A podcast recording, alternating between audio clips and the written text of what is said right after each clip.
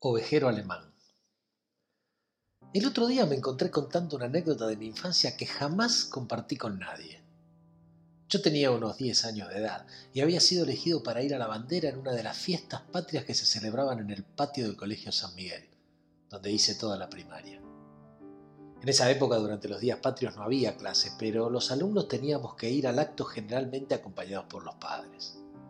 En mi caso, mi viejo jamás pudo ir a un acto escolar ya que su trabajo no se lo permitía. Pero mi mamá iba siempre, y mucho más si me tocaba ir a la bandera.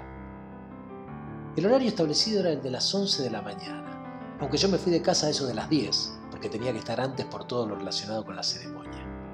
Me fui solo, como cada mañana, pero esa vez no fui por Pi Margal como solía hacerlo, sino que por alguna extraña razón agarré oro hasta Bransen y de ahí pensaba doblar en Falcón hasta llegar a Verón de Astrada, que era donde estaba ubicada mi escuela. Unos metros antes de llegar a la esquina de Bransen y Falcón, había una carnicería cuyo dueño tenía un perro vejero alemán hermoso, de pelaje negro y marrón claro, grandote, exactamente como le gustaba a mi papá. Justo en el momento en que yo pasaba por la puerta de la carnicería, el ovejero alemán se me abalanzó y me mordió la pierna derecha, a la altura del gemelo. Fue una mordida rápida inesperada, y el movimiento del animal no me dio siquiera tiempo a esquivarlo o al menos intentar hacerlo. Sentí un dolor agudo, fuerte, y cuando me alejé unos metros noté que la pierna me sangraba muchísimo y que el ovejero alemán me había clavado tres dientes, uno de ellos de manera muy profunda. Sentí pánico. Por entonces se hablaba de que en caso de mordedura había que llevar al perro para que lo analicen. Debías darte como seis inyecciones contra la rabia y no sé cuántas cosas más que yo tenía escuchadas y que me aterraban de cualquier forma en que quisiera verlo. Estaba usando unos pantalones cortos grises y medias de gimnasia altas, pero que al momento del ataque tenía totalmente bajas, lo que hizo que la mordedura fuera directamente sobre la piel. Llegué a la escuela y no dije nada. Simplemente me levanté las medias y decidí que no iba a contar lo que me había pasado.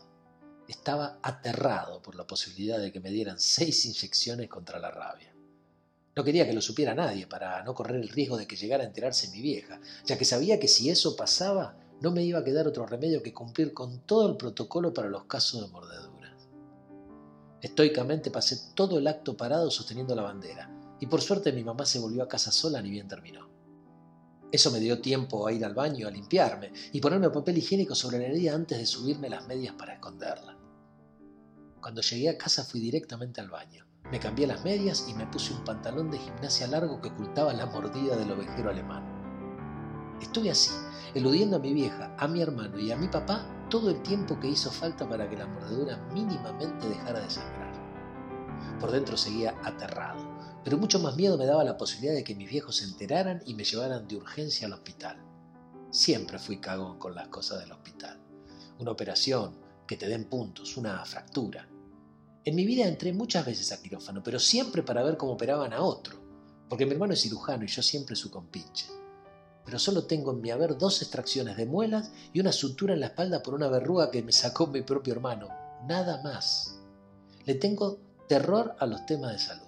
Y no por miedo a la muerte, porque eso no me asusta pero le tengo pánico a todo lo que tenga que ver con ser sometido a operaciones, anestesias, yesos o cualquier otra cosa que implique un tratamiento invasivo. Por suerte el ovejero alemán no tenía rabia. Yo pasaba por la esquina y lo veía cada día, siempre tirado sobre la vereda a modo de custodio de la carnicería de su dueño. Eso me dejaba medianamente tranquilo, evitaba mi visita al hospital y sobre todas las cosas las seis inyecciones que se prescribían en esos casos. Y mi vieja no se enteró de nada con el tiempo, y cuando el susto se iba disipando, empecé a darme cuenta de que eso era lo más extraño de todo lo que me había ocurrido. ¿Cómo podía ser que mi vieja, que estaba siempre encima de mí y de mi hermano, no se hubiera enterado de semejante cosa? Suena raro, ¿no? Y entonces me puse a pensar, 40 años y dos hijos más tarde, que mi mayor temor como padre es que me pase lo que le pasó a mi vieja.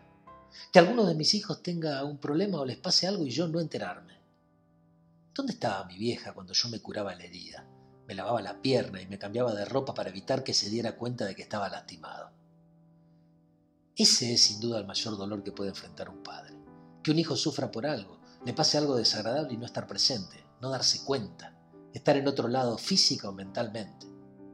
Al fin y al cabo, el único miedo que me genera la muerte es la certeza de que a partir de entonces ya no voy a poder estar ahí si mis hijos me necesitan, si les hago falta. Porque eso es ser padre, estar ahí cuando hace falta, cuidar a los hijos por si los necesitan. ¿Falló mi vieja como madre? Por supuesto que no. Mi vieja fue una madraza, siempre presente y atenta a todo lo que nos pasaba. Pero así todo yo viví esa situación escondiéndome de ella con un éxito que hoy me asusta. Y me asusta porque tengo hijos y porque quiero estar siempre que ellos me necesiten, hasta en cuestiones mínimas como puede ser la mordedura de un ovejero alemán.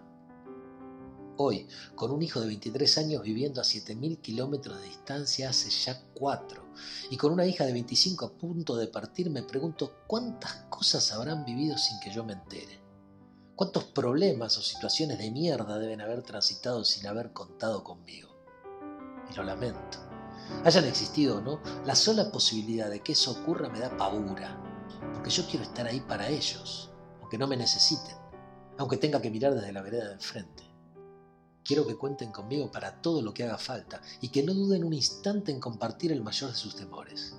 Y si hay una mochila pesada para llevar, ayudarlos a distribuir el peso. Me da mucho miedo pensar que mientras escribo estas líneas alguno de ellos pueda estar pasándola mal. ¿Dónde estoy yo cuando ellos la pasan mal?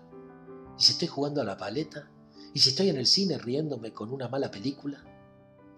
Después de muchos años de práctica finalmente me di cuenta de que esa intranquilidad que se siente, ese temor a no estar cuando nos necesitan, esa angustia de pensar que pueden estar pasándola mal y no enterarnos, todo eso, todo junto, es sin duda ser padre.